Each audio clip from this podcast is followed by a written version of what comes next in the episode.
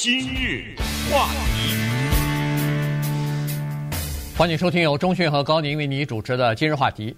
美国的卫生署长啊，在礼拜二的时候呢，呃，这个发布了一个警告啊，这个是美国其实应该算世界其他各地的这个父母亲啊，实际上多年来一直在关注的一个问题啊，就是社群媒体对孩子，尤其是青少年。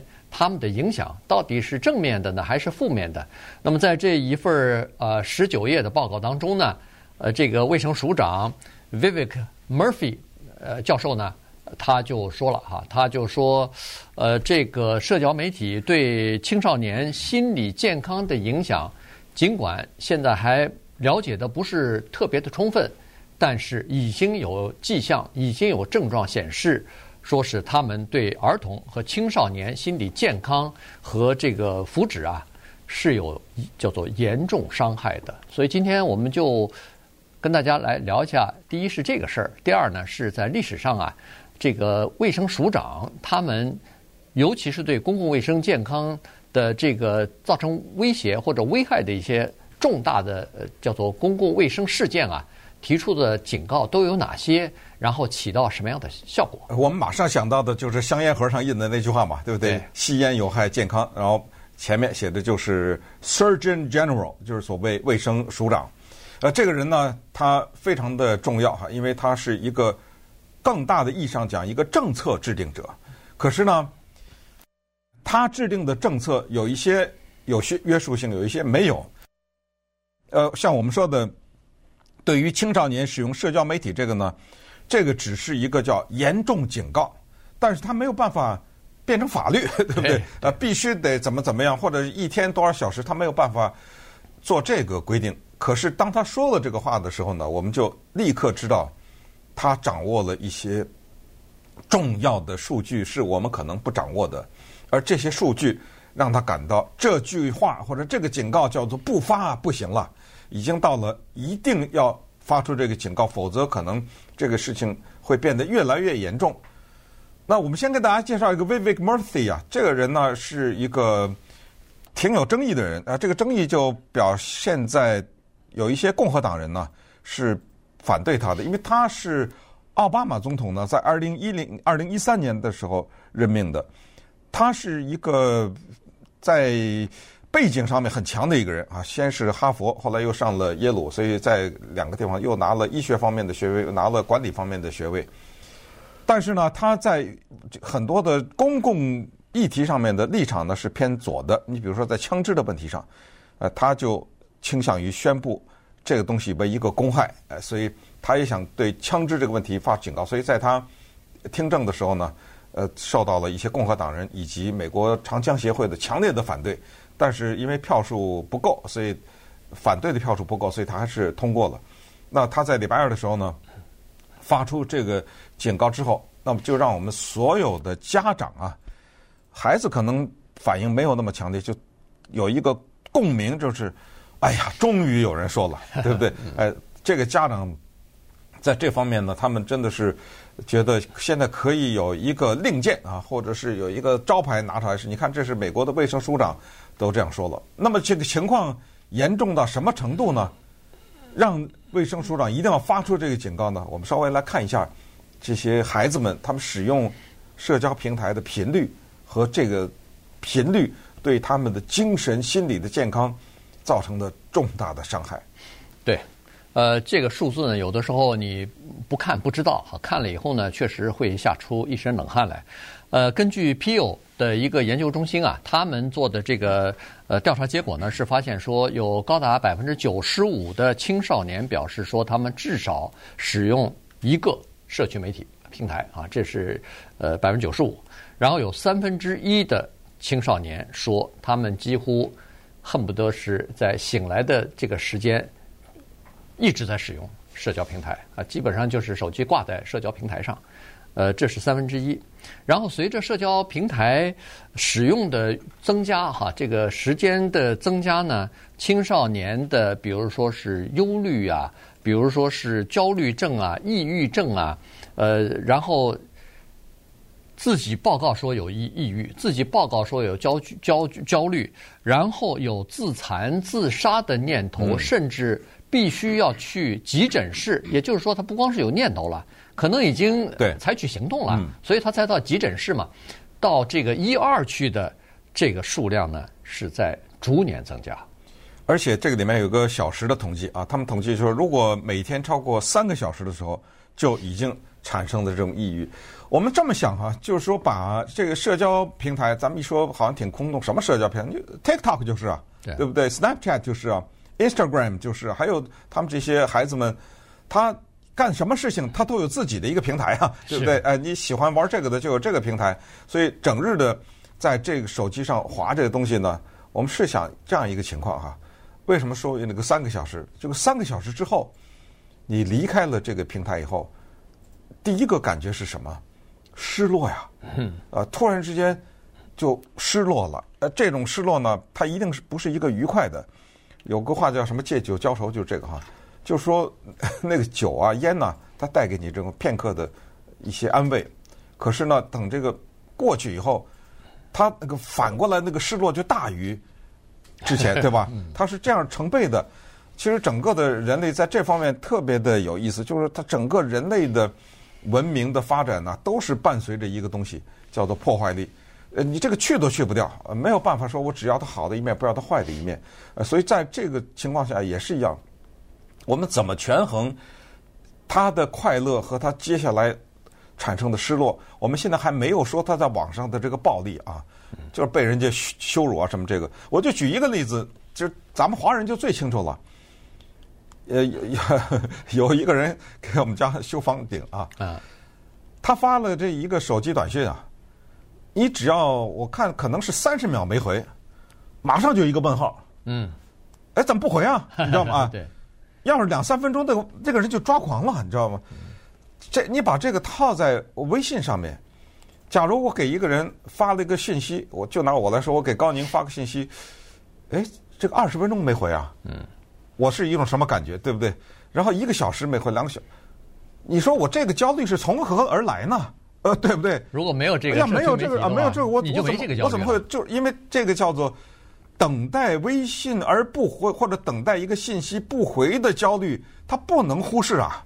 你知道，因为很多人特别在意这个东西，你晚一点回，他就焦虑的不行，然后马上的思维伴随的思维全是负面的。嗯。哎，是为什么他不回？呃，他是忙吗？还是他不爱理我？他说，然后你把这个再套在，哎，我这东西发了这么久，怎么没人点赞呢？嗯，对不对？对，你告诉我，这所有的这些都是正面的能量吗？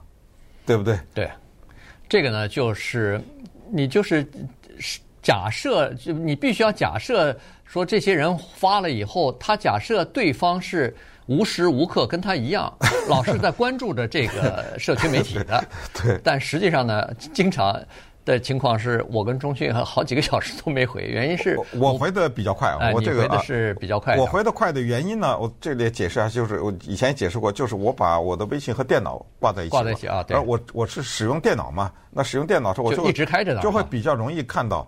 但是如果回到手机，我离开电脑的话，那回的就比较慢一点。对，呃，我是经常没有仔细看哈，或者没有时间去看，也忙其他的事儿的时候没看。经常你就是觉得自己比别人重要就行了，直接说吧。呃、不是我，我就是拒绝太一天到晚盯着这个东西。对，对，这个呢，实际上我相信，像有我这样的习惯的人。或者是性格的人也很多啊，就是说不不能一天到晚盯着这个。你那你就造成了别人的，你就造成了别人的焦虑啊，啊对，对不对？但但是没有办法，这个不能啊，他焦虑，把别人所有的跟他挂在一起的人全部，别人也要焦虑，那那是不行的哈。所以呢，每个人有每个人的习惯，这样做肯定是不对。当然，你从正面的方向来看呢，积极的方向来看呢，就是说社交媒体啊，它至少给一个年轻人啊，好像是提供了这么一个。和其他人联系的平台吧，因为现在有很多的家庭，包括孩子、父母都认识到了，说现在的新一代，就现在成长起来的青少年孩子，他们比以前恐怕更叫做孤独啊。这个待会儿我们也可能会讲一下，就是美国社会现在主讲的是老人的孤独，但实际上整个的社会，包括年轻人也孤独了。越有社群媒体，好像你跟全球其他地方的人的距离拉近了，但是反而近距离的人之间的这个距离啊，反而拉远了。所以呢，这个呃，他给人一个联系其他的人、寻找和他有共同兴趣的这个人的这个社区啊，提供了一种便捷，提供了一个方便的，就是自我表达的这样的一个平台。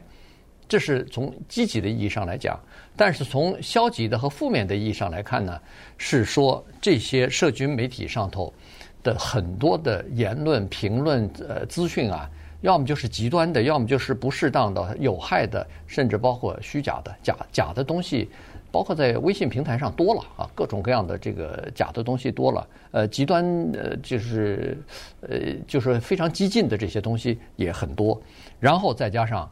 年轻人，尤其是青少年的时候，他刚刚有了自我意识，他刚刚要形成自己的价值观的时候呢，他特别在乎，就是第一，社会的压力，别人对他的看法，以及同年龄人的呃对他的看法。和相互之间的比较，所以呢，在这种情况之下，你看，在这个社群媒体当中、社交媒体当中，什么饮食失调啊，什么这个自残呐，什么自我毁灭这些行为呢，反而倒变成了青少年当中的一种正常化的内容了。那这个。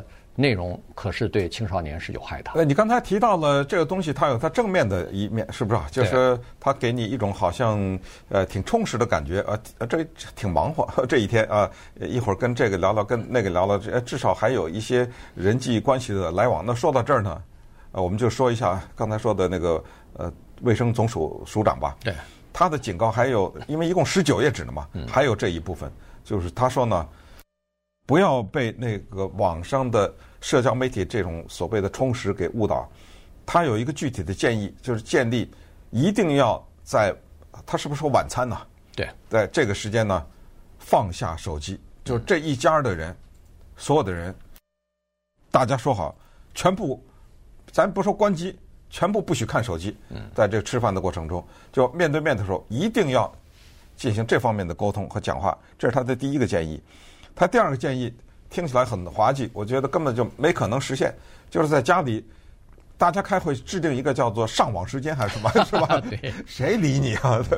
管得了吗？网络作息时间是吧？对，叫网络作，管得了吗？对不对？这孩子过了八岁，谁也管不了他，对不对？你你敢管我上手机的时间？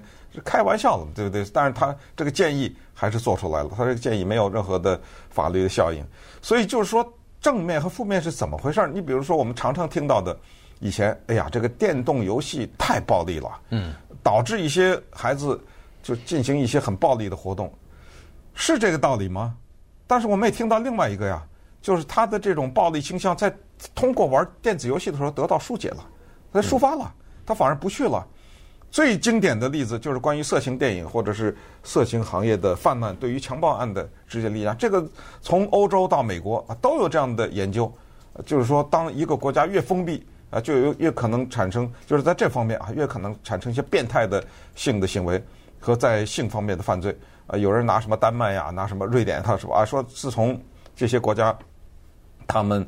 普及了这个东西，就变成呃，任何随便看随便说说这个强暴的什么这个案子大幅的下降百分之八九十什么之类的，呃，也有这说法啊。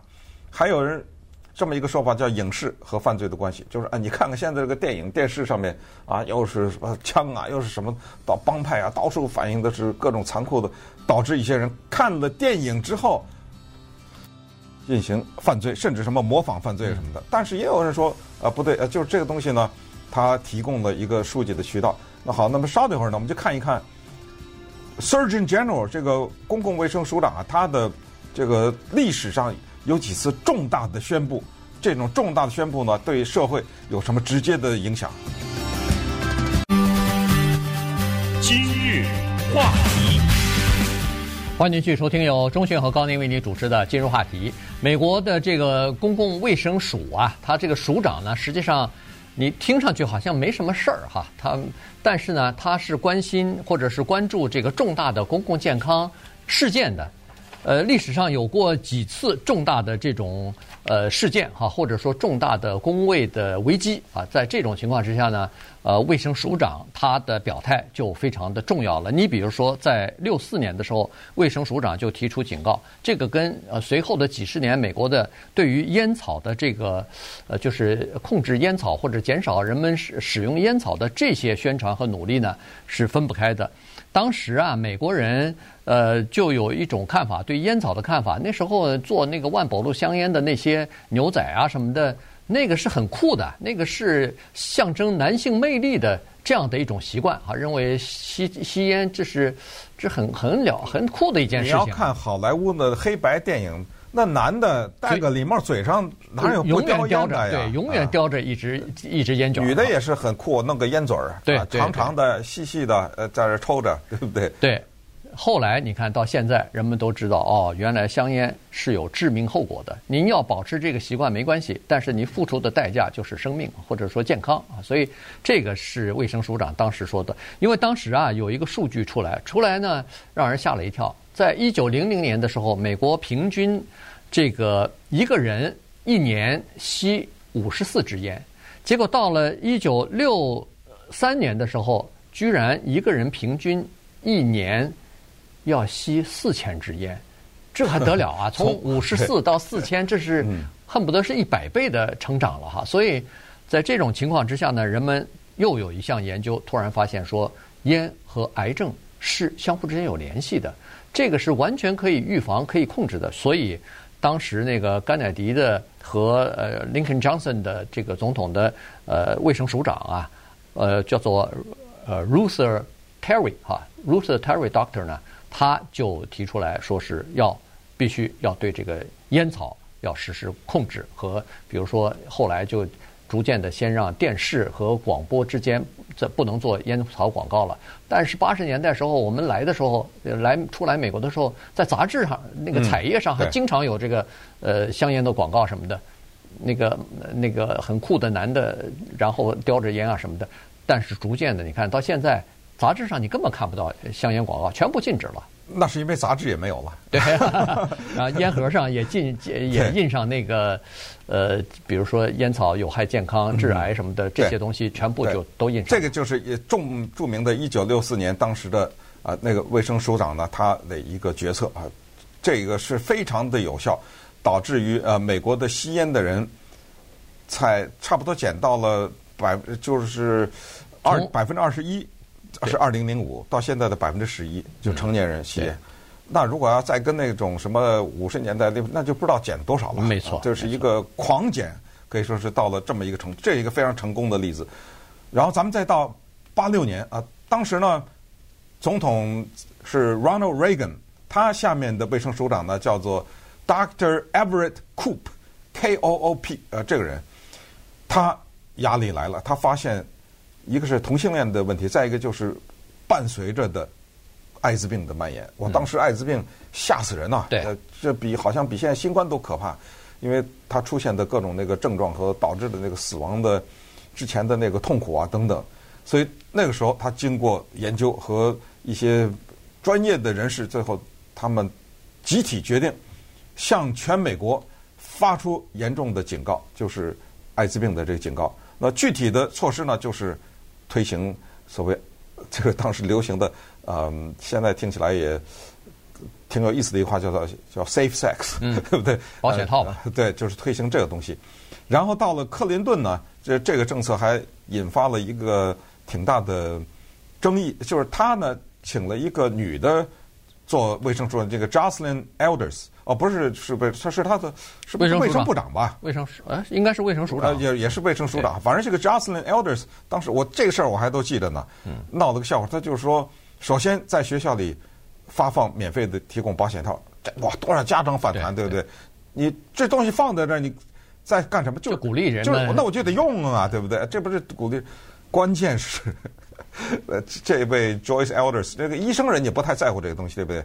他还说鼓励要。孩子们自卫，而而要教给他们怎么自卫，这样来疏解自己，就不用去找别人了嘛。嗯，啊，这当时这我记得这事儿弄弄得非常轰动。对啊，保保守派反对，结结果他就辞职了，那下下台了。呃，这是一件事儿。然后一九七二年的时候呢，是电视暴力和这个电动玩具啊，这个就是电子游戏游戏里边的这个暴力的场面啊。所以那个时候的卫生署长呢，叫做呃 Jesse Steinfeld 啊，他呢也提出来了，他说儿童看了这个。电影暴力之后啊，可能会有不利的影响，而且可能会在行为上啊、行动上也产生不利影响。所以后来你看那个电影的那个分级制度，什么 R 啊，什么呃什么 PG thirteen 啊，这这些分级就是哎就是 X 啊性性的东西啊，就是就是那个时候逐渐的呃批出来的，就是说有很多不适合孩子看的呢，至少事先告诉你，我里边可能有这样的内容，您家长来决定要不要带这个未成年的孩子。去看啊，然后电子游戏也是一样，就是说你如果要是沉迷在这个里头，一天打个好几个小时的话，那肯定对健康是有害的，因为它占用了你其他的，比如说应该活动啊，应该呃什么呃其他的健康的一些活动的时间嘛。嗯，对。后来呢，又对酒醉驾车，又对全美国的肥胖的问题，还最终是对枪支问题，都发出过类似的警告。